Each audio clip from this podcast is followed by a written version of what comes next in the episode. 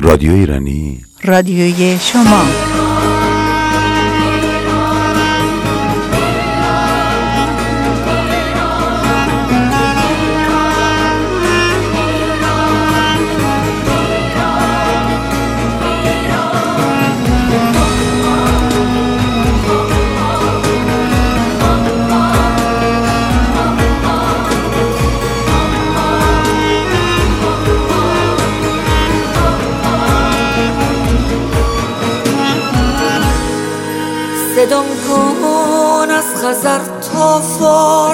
به نام عشق و آزادی که تاریخی تو رگهامه پر از آبادی و شادی. هنوز با کوروش و آرش هنوز با کاوه هم خونیم صدام کن از دل قربت که ما ایرانی میمونیم. من و تو یعنی مردم همین مردم که بیدارن که توی سفرشون نون نیست ولی سرخم نمیارن.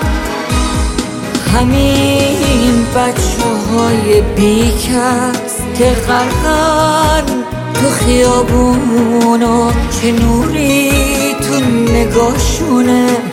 برای ساختن فردا برای ساختن فردا.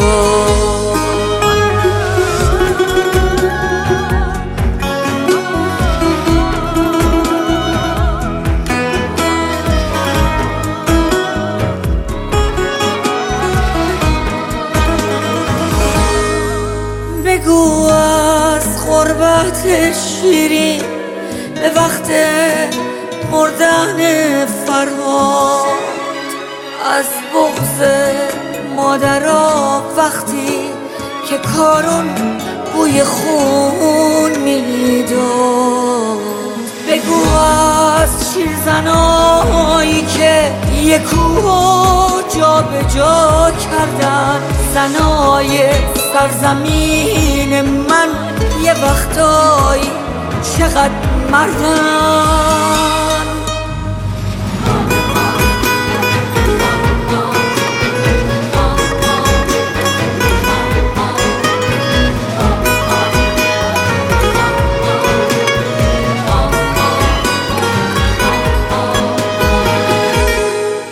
نگو غرور و شادیمون توی قهر زمان خار شد. مگه بم با فرو ریختن از تاریخ جهان پاک شد. تو البندی دماوندی نگاه آبی تر از دریا. صدا کن از خزر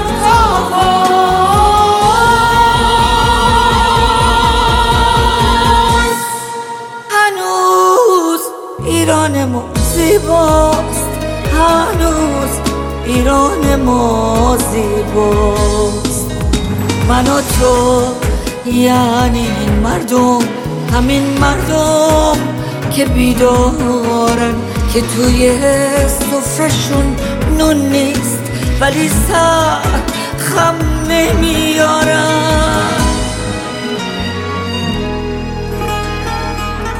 رادیو ایرانی. رادیوی شما. رادیو ایرانی رادیوی شما. روی موج 94 اف ام برابر با 92 ممیز هفت کابل.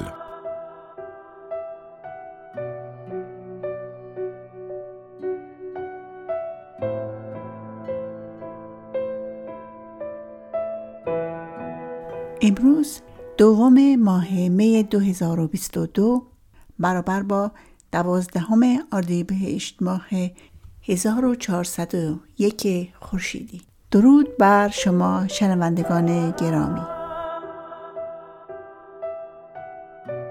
دوستان گرامی در اول برنامه ریزی های جدید در رادیو رانج رو به آگاهی شما میرسونم. با دگرگونی های جدید در رادیو رانج زمان و ساعت برنامه های رادیویی هم شامل دگرگونی شده و برنامه های رادیو ایرانی رادیوی شما از ماه یونی در سومین چهارشنبه هر ماه ساعت هشت شب پخش خواهد شد. برنامه ها مانند همیشه در سایت رادیو ایرانی پونکت آت نوشته شده. که امیدوارم این برنامه ها را از دست ندید. رادیو ایرانی. رادیوی شما.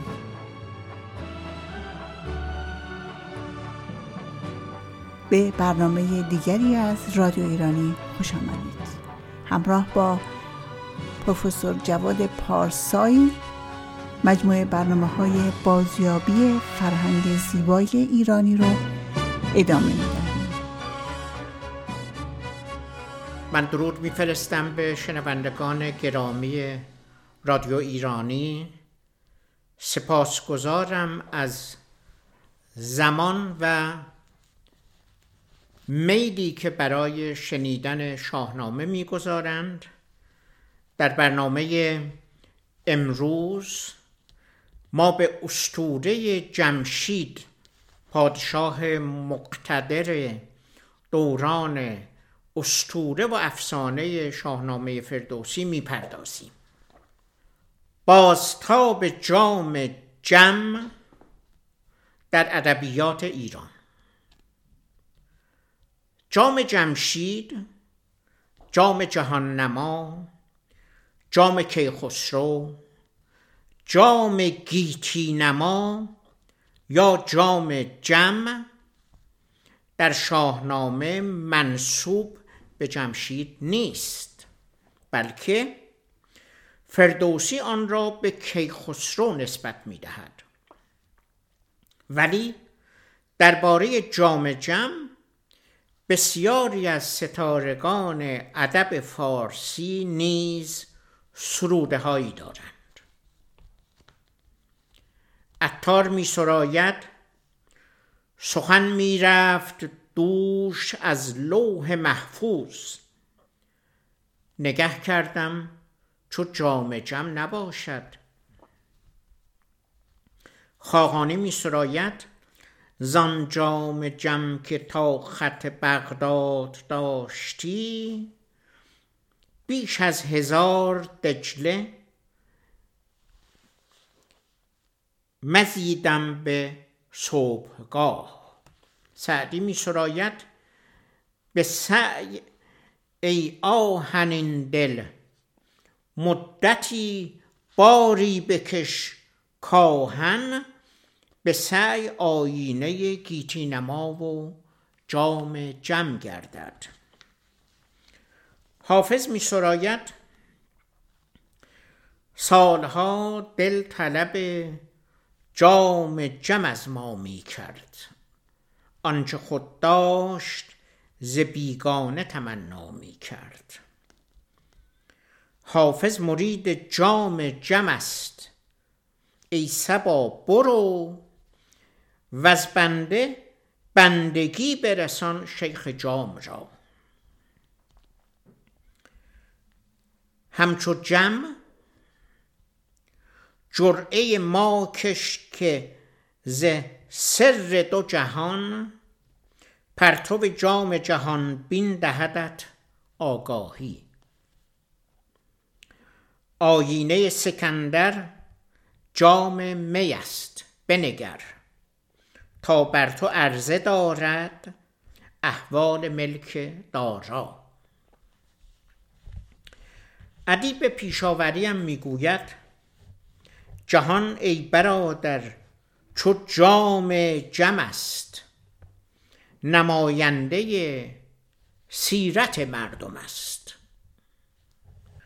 جام جم یکی از نمادهای اسطوره‌ای شاهنامه است.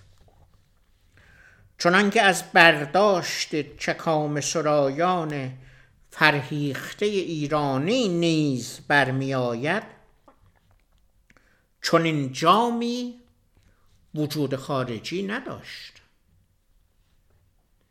ولی آنچه بر توانش و کاربرد جام جم نسبت داده می شود نه تنها از نگر فرهیختگان می توانست در آن زمان وجود داشته باشد بلکه در همه دورانهای تاریخی و حتی در همه جا هنوز هم وجود دارد. ادیب پیشاوری می‌گوید جهان همچو جام جم است و سیرت مردم را می نمایاند به گفته حافظ هر کسی در وجود خود جام جم دارد و نباید از دیگری آن را بخواهد. سعدی می‌گوید با کوشش می‌توان از آهن آینه گیتی نما ساخت. فردوسی در شاهنامه در داستان بیژن با منیژه می نویسد افراسیاب پس از آگاهی از نافرمانه منیژه و هم پیمانه او با بیژن فرمان داد که بیژن را در چاه ارژنگ زندانی کنند. زمانی که گودرز همراه نیرنگ باز بیژن به ایران می‌رسد و خبر ناپیدایی بیژن را به گیو می‌دهد گیو به جستجوی پسرش می‌پردازد. پس از آنکه از یافتن او معیوس می شود از کیخسرو پادشاه ایران که جام جهان نما دارد خواهش می کند که برای یافتن بیژن به او یاری برساند. فردوسی در سروده ای با عنوان دیدن کیخسرو بیژن را در جام گیتی نما چنین می سراید چون روز خرم فراز آمدش.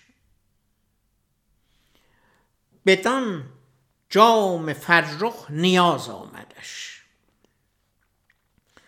بیامد پر امید دل پهلوان ز بهر پسر گوژ گشته توان.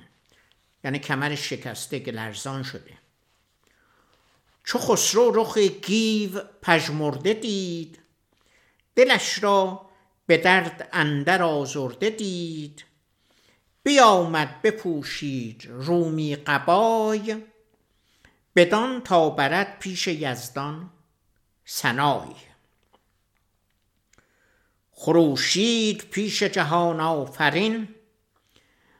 برخشنده بر چند کرد آفرین ز فریاد رس زور و فریاد خواست و زهریمن بدکنش داد خواست.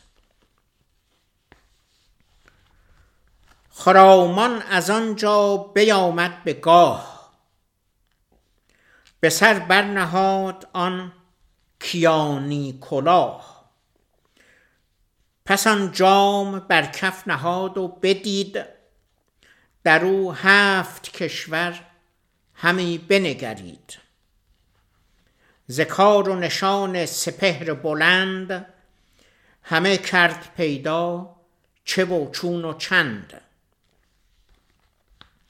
چه کیوان چه هرمز چه بهرام و شیر چه مهر و چه ماه و چه ناهید و تیر. در اینجا باید اشاره کنم به واج آرایی زیبای فردوسی با لفظ چه؟ هفت بار تکرار کرده. همه بودنی ها به دو اندرا بدیدی جهاندار افسونگرا به هر هفت کشور همی بنگرید که آید ز بیژن نشانی پدید. سوی کشور گرگساران رسید. به فرمان یزدان مرو را بدید. بدان چاه بسته به بند گران ز سختی همی مرگ جست اندران در اسطوره ایرانی جام جهان نما از نگر نویسندگان در خطای نامک که مبنای آفرینش شاهنامه است جامی بوده است که صورتهای نجومی و سیارات و هفت کشور یعنی هفت اقلیم زمین را در آن نقش کرده بودند و دارای نیروی رازگونه بوده است و هر رویدادی که در پهنه جهان رخ می‌داد بر روی آن بازتابیده می‌شد. چرایی انتصاب جام جهان نما به جمشید؟ چرا گفتند جام جم؟ چرا جام جهان نما را به جمشید نسبت داده اند؟ در روایات داستانی ایران جمشید یکی از بزرگترین پادشاهان سلسله پیشدادی است که جام جهان نما را از آن او دانستند در شاهنامه اشاره‌ای به انتصاب جام به جمشید وجود ندارد. ولی برخی روایات او را دارنده جام جهان نما می داند و پیدایش شراب را هم به جمشید نسبت می دهند نامگردانی جام کیخسرو به جام جمع در صده ششم ماهشیدی صورت گرفته است. برخی از واژه‌نامه ها مانند قیاس اللغات خواستند بین کیخسرو و جمشید بر سر جام جهان بین پیوندی برقرار کنند و نوشتند منصوب کردن جام به جمشید از آن روست که او جام را ساخته است. ولی کیخسرو در آن جام رویدادهای روزگار را نمایان می‌دید. در زمان هخامنشیان پنج جام زرین با نقشه های اسطوره‌ای ساخته شده بود. این جام ها را باستانشناسان در شهرهای باستانی ایران از زیر تپه های باستانی خاکی بیرون آورده و در موزه ایران باستان در تهران جای دادند امروزه همه این پنج جام زرین را می توان در آن موزه بازدید کرد. ایرانیان مرکز حکومت جمشید را کشور پارس می دانستند و آثار باقی مانده از کوروش داریوش و خشایارشا و دیگر پادشاهان هخامنشی را در تخت جمشید از آن جمع دانستند. شیخ محمود شبستری می‌گوید یکی جمنام وقتی پادشاه بود. که جامی داشت. کان گیتی نما بود. به صنعت کرده بودندش چنان راست که پیدا می‌شد از وی هرچه می‌خواست هر آن نیک و بدی کن در جهان بود در آن جام از صفای آن نشان بود. چو روشن گشتی آن جام دل افزای بدیدی هرچه بودی در همه جای.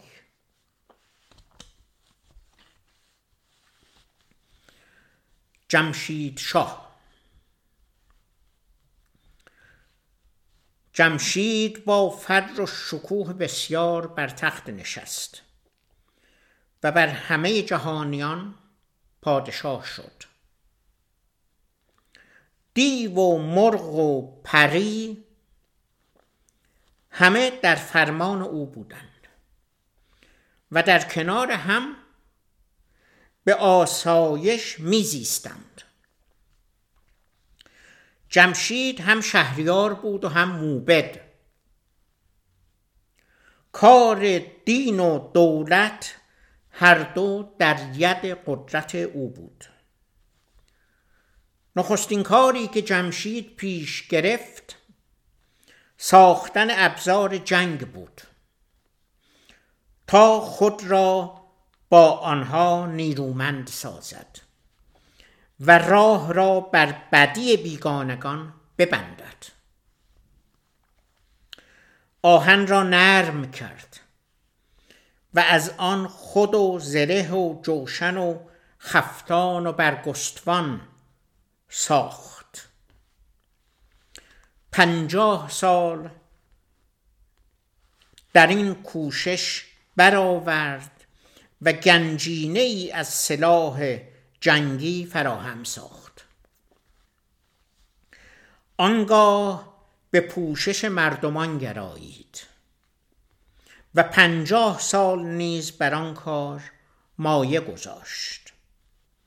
تا جامعه بزم و رزم را فراهم آورد. از کتان و ابریشم و پشم جامه ساخت و همه فنون آن را از رشتن و بافتن و شستن و دوختن به مردمان آموخت. چون این کار نیز به پایان آمد جمشید پیشه های مردم را سامان داد. و مردم هر پیشه را گرد هم جمع کرد. مردم را به چهار گروه بزرگ پخش کرد. یکی مردان دین که کارشان ستایش کردگار و کارهای روحانی بود. اینان را در کوه جای داد. دیگر مردان رزم که آزادگان و سربازان بودند. و کشور به نیروی آنها آرام و برقرار بود. سوم برزگران که کارشان ورزیدن زمین و کاشتن و درویدن بود و به تلاش و کوشش خود تکیه داشتند.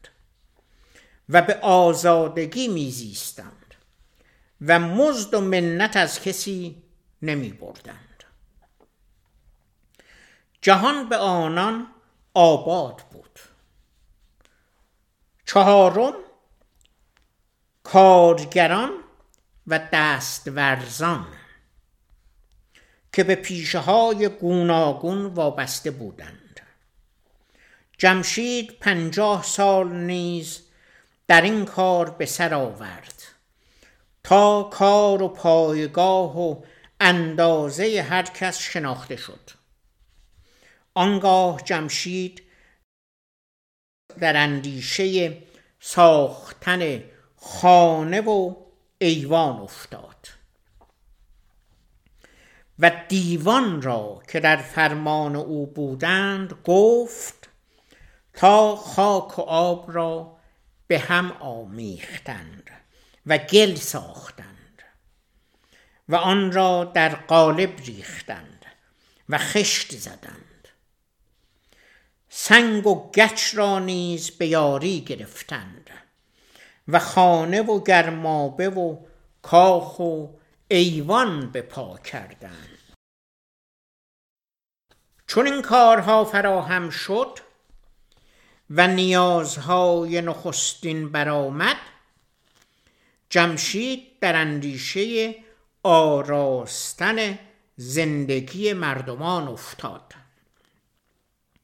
سینه سنگ را شکافت و از آن گوهرهای گوناگون چون یاقوت و بیجاده و فلزات گرانبهایی همچون سیم و زر بیرون آورد. تا زیور زندگی و مایه خوشدلی مردمان باشد. آنگاه در جستجوی بویهای خوش برآمد و بر گلاب و عود و انبر و مشک و کافور دست یافت. جمشید خرد را رهنمای خود داشت. و روی نیروی بازوی خود و مردم این همه را فراهم کرد. در این میانه هنوز از نیروی آسمانی خبری نبود و موبدان نیز بر آن اندیشه دسترسی نداشتند.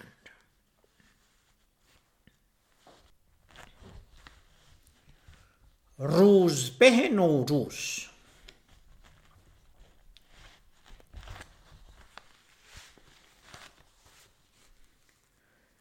بدینسان جمشید با خردمندی به همه هنرها دست یافت. این سنگ بنای باور یعنی دین در فرهنگ ایرانی است که به یاری خرد می‌توان بر همه کارها توانا شد. و خود را در جهان یگانه دید.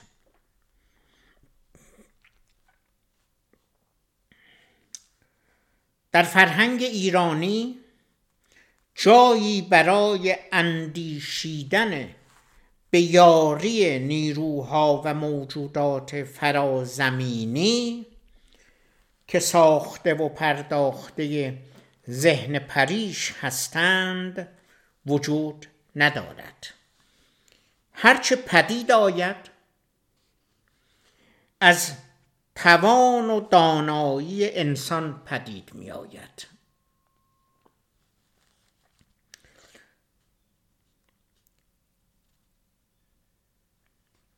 پس از این همه توانایی و دستاورد پیروزمندانه انگیزه برتری و والاتری انسانی در جمشید بالا گرفت و در اندیشه سیر در آسمان ها افتاد. فرمان داد تا تختی گرانبها برای وی ساختند و گوهر بسیار بر آن نشاندند. جمشید بر آن نشست و سپس به دیوان که در خدمت او بودند فرمان داد تا تخت را از زمین برداشتند و به سوی آسمان برافراشتند. جمشید بر آن تخت چون خورشید تابان بود. و در هوا سیر می کرد جهانیان از شکوه و توانایی وی خیره ماندند. گرد آمدند و بر تخت و فرش آفرین خواندند و بر او گوهر افشاندند. و آن روز را که نخستین روز فروردین ماه بود نوروز خواندند. جام و می خواستند و به شادی و رامش نشستند. هر سال آن روز را جشن گرفتند و شادمانی کردند. جمشید سیصد سال بدین سان پادشاهی کرد. در این مدت مردم از رنج و مرگ و فساد آسوده بودند. وی چاره دردمندی و بیماری و راز تندرستی را پدیدار کرد. به مردم آموخته بود که چگونه در اندیشه تندرستی خود باشند. چیزهای سودمند برای خوردن و آشامیدن کار کردن و ورزش کردن را به آنان آموخت. در روزگار جمشید جهان آرام و شادکام بود و دیوان بندوار در خدمت آدمیان بودند. گیتی پر از نوای شادی بود. درباره این بخش از داستان جمشید و دستاوردهای او باید به زبان دیگر گفت که آینها و شیوه زندگی قوانین و دستورات اجتماعی که جمشید بنیان گذاشت هفتصد سال روایی داشت و پابرجا بود. اینکه بگوییم جمشید هفتصد سال زندگی کرد یعنی هفتصد سال در قلمرو جمشید شیوه کشورداری و مردم سالاری به گونه ای که او می‌خواست روا و اجرایی بود. بر تخت نشستن جمشید و دستاوردهای ارزنده او برای آسایش مردم. گرمای جمشید فرزند او کمر بست یک دل پر از پند او برآمد بر آن تخت فرخ پدر به رسم کیان بر سرش تاج زر کمر بست با فر شاهنشهی جهان گشت سر تا سر او را رهی.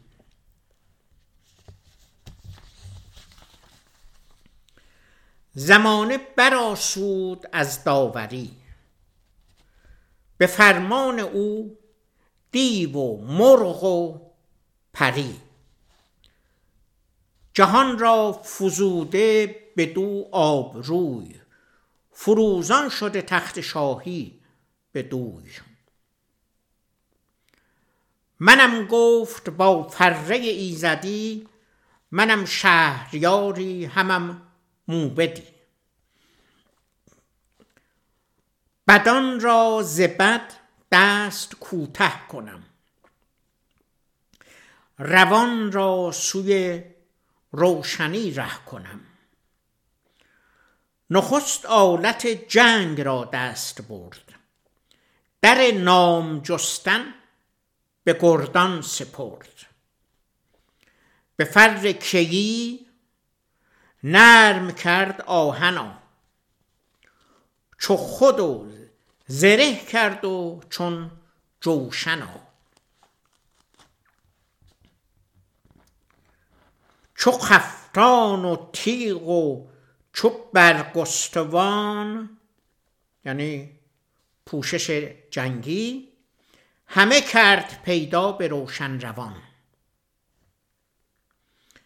بدین اندرون سال پنجاه رنج ببرد و از این چند بنهاد گنج. دگر پنجه اندیشه جامه کرد. که پوشند هنگام ننگ و نبرد. می پوشند که ننگ نداشته باشند زیبا به نظر بیان و می پوشند زمانی که می جنگند هر دو گونه جامه را کشف کرد و آموخت. ز ابریشم و پنبه و موی قز قصب کرد یعنی جامه کرد قصب کرد پرمایه دیبا و خز بیاموختشان رشتن و تافتن به تار اندرون پود را بافتن. چو شد بافته شستن و دوختن گرفتند از او یکسر آموختن.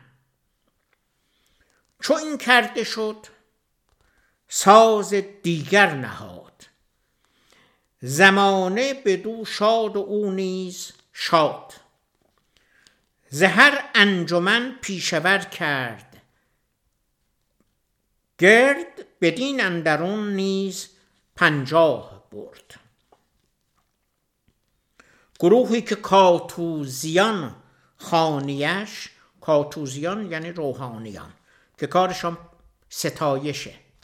در کوه ها گروهی که کاتوزیان خانیش به رسم ستایندگان دانیش. جدا کردشان از میان گروه ستاینده را جایگاه کرد کوه.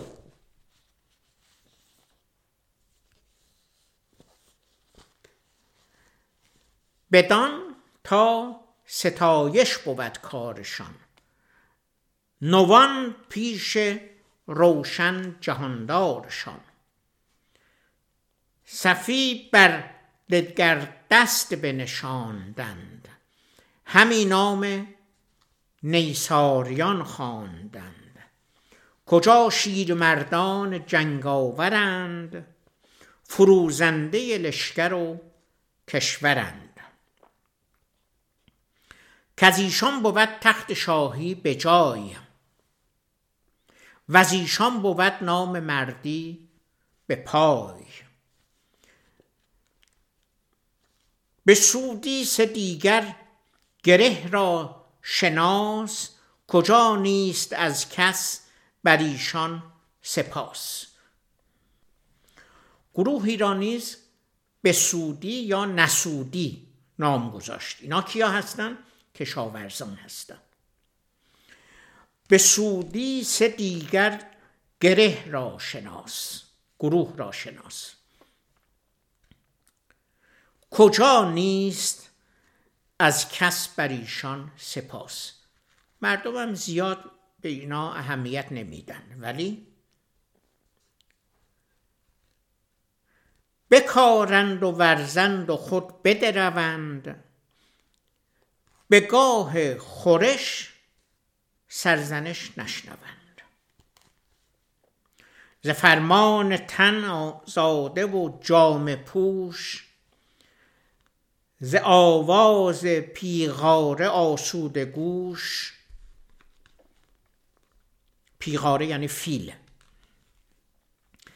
تن آزاد و آباد گیتی بروی براسوده از داور و گفتگوی چه گفتان سخنگوی آزاد مرد که آزاده را کاهلی بنده کرد؟ کجا کارشان همگنان پیشه بود روانشان همیشه پراندیشه بود؟ بدان اندرون سال پنجاه نیز بخورد و بورزید و بخشید چیز. از این هر یکی را یکی پایگاه سزاوار بگزید و بنمود راه که تا هر کس اندازه خیش را ببیند بداند کم و بیش را.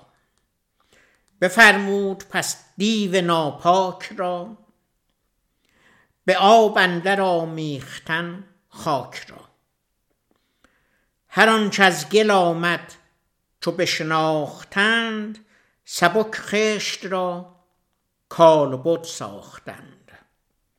به سنگ و به گچ دیو دیوار کرد. نخست از برش هندسی کار کرد.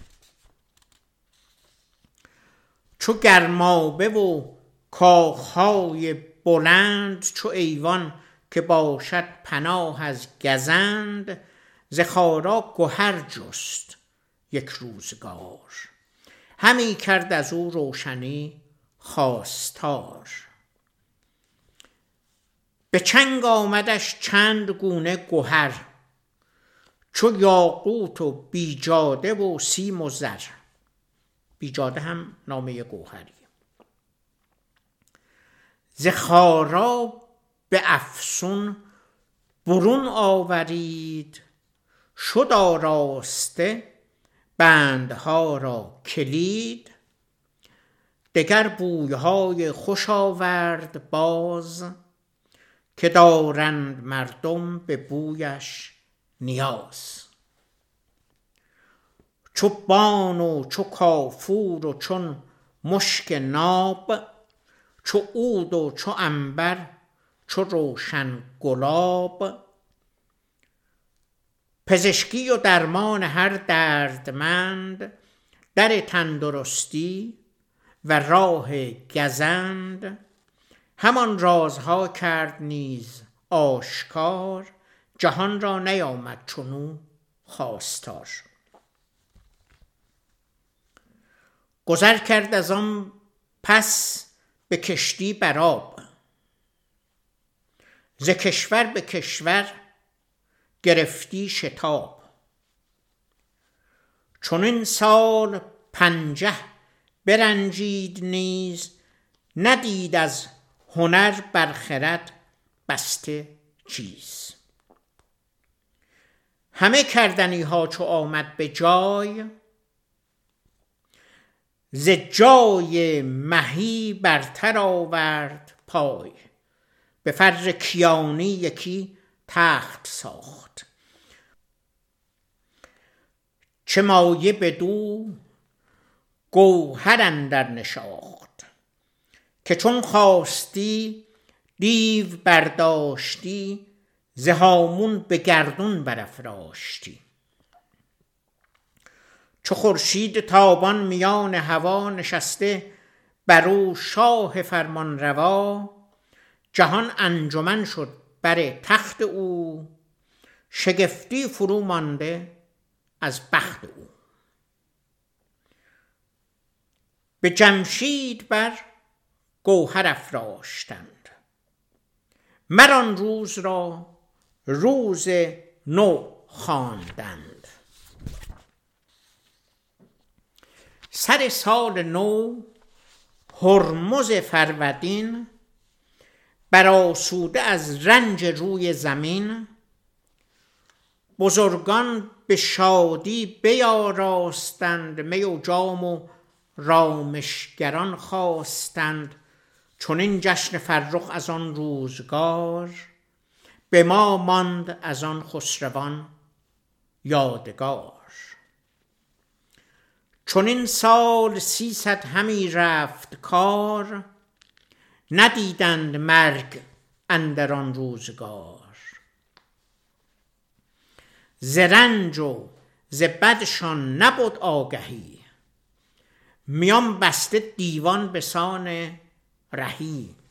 به فرمان مردم نهاده دو گوش ز رامش جهان پر ز آوای نوش. چون تا برآمد بر این روزگار ندیدند جز خوبی از شهریار. جهان سر به سر گشت او را رهی نشسته جهاندار با فرهی یکایک به تخت مهی بنگرید به گیتی جز از خیشتن را ندید. گرانمایگان را ز لشکر بخواند. چه مایه سخن پیش ایشان براند. چون این گفت با سال خورده مهان که جز خیشتن را ندانم جهان. هنر در جهان از من آمد پدید. چو من نامور تخت شاهی ندید. جهان را به خوبی من آراستم. چنان است گیتی کجا خواستم. خور و خواب و آرامتان از من است. همان کوشش و کارتان از من است. بزرگی و دیهیم شاهی مراست. که گوید که جز من کسی پادشاست. همه موبدان صرف کنده نگون چرا کس نیارست گفتن نچون؟ چو این گفته شد فر یزدان از اوی بگسست و جهان شد پر از گفتگوی. به یزدان هر آن کس که شد ناسپاس به دلش اندر آید ز هر سو هراس به جمشید بر تیرگون گشت روز همه کاست آن فر گیتی فروز. فراوان نبود آن زمان پرورش که کمتر بود از کشتنی ها خورش. جز از رستنی ها نخوردند چیز. ز هر چیز زمین سر برآورد. نیز پس اهریمن بدکنش رای کرد به دل کشتن جانور جایی کرد. ز هر گونه از مرغ و از چار پای خورش کرد و یک یک بیاورد جای. به خونش بپرورد بر سان شیر بدان تا کند پادشاه را دلیر.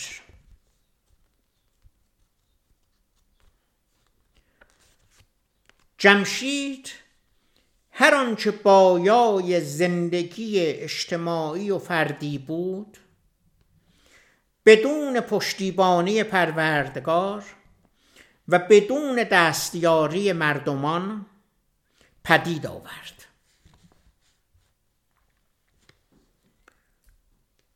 او زیستن در سایه خردورزی را به مردم خیش آموخت. روزی بزرگان را دور خود گرد آورد و گفت هر آنچه از نعمت و کسرت و آسایش دارید در سایه حکمرانی خردورزانه من دارید. شما را از هر جهت برای یک زندگی با آرامش در بینیازی پرورش دادم.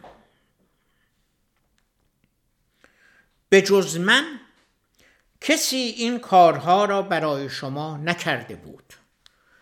باید ارزش آن چرا که به دست آورده اید نیک بدانید وگرنه از چنگ شما در می آورند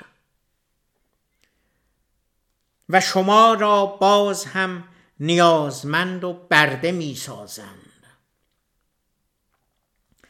در میتولوژی ایرانی انسان به خاطر خوردن نیمی از گندم یا یک گاز زدن از سیب حوا از بهشت رانده نمی شود بلکه گمراهی مردم نیز واکنشی به خواست رهبری است که خرد رهنمایش نیست. بلکه خرد به اهریمن باخته است. رفتار مردمی نیز شتاب زده فریب خورده و شورش خواهانه است. از این رو آنان چوب گمراهی و نادانی خود را می‌خورند و خود مسئول بلایی هستند که بر سر خود میآورند.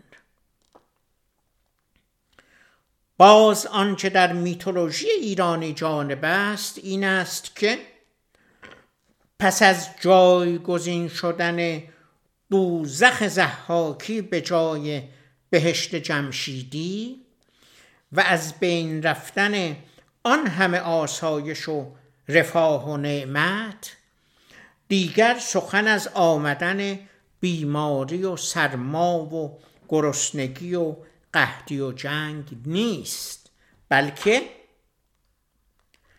در درجه نخست از رخت بربستن معنویات است.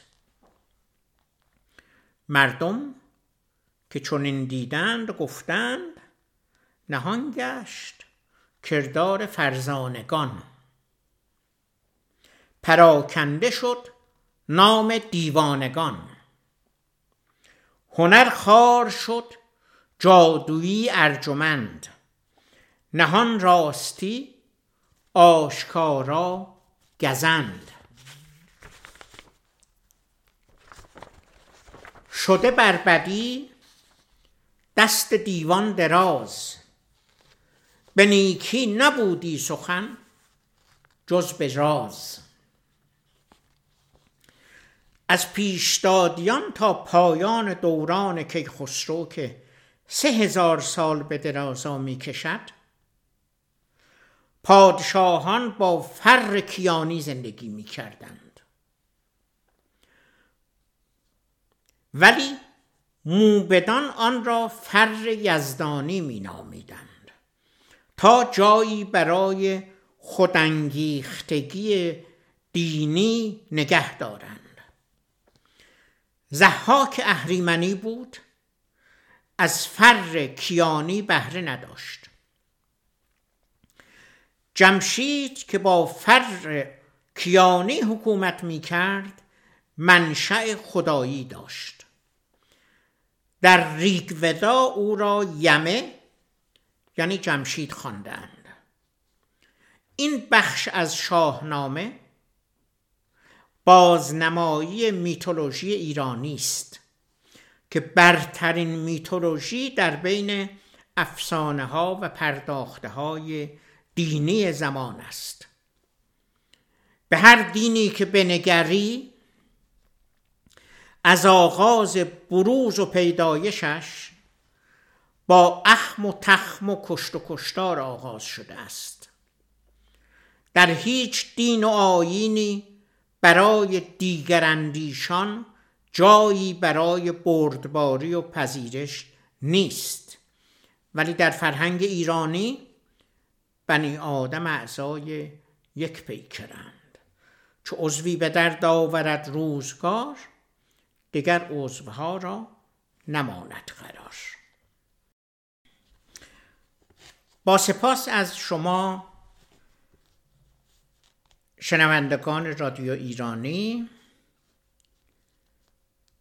ما گفتار استوره جمشید رو در همین جا به پایان می‌بریم تا با نگری از معخذ عرفان ایرانی بخش دیگری از این گفتار رو درباره جمشید برای شما بازگویی بکنیم. به درود و چشم به راه برنامه های آینده. شنوندگان عزیز به پایان برنامه می‌رسیم. براتون ماه خوبی آرزو می‌کنم. امید روزهای بهتر. پاینده ایران و ایرانی. رادیو ایرانی. رادیوی شما.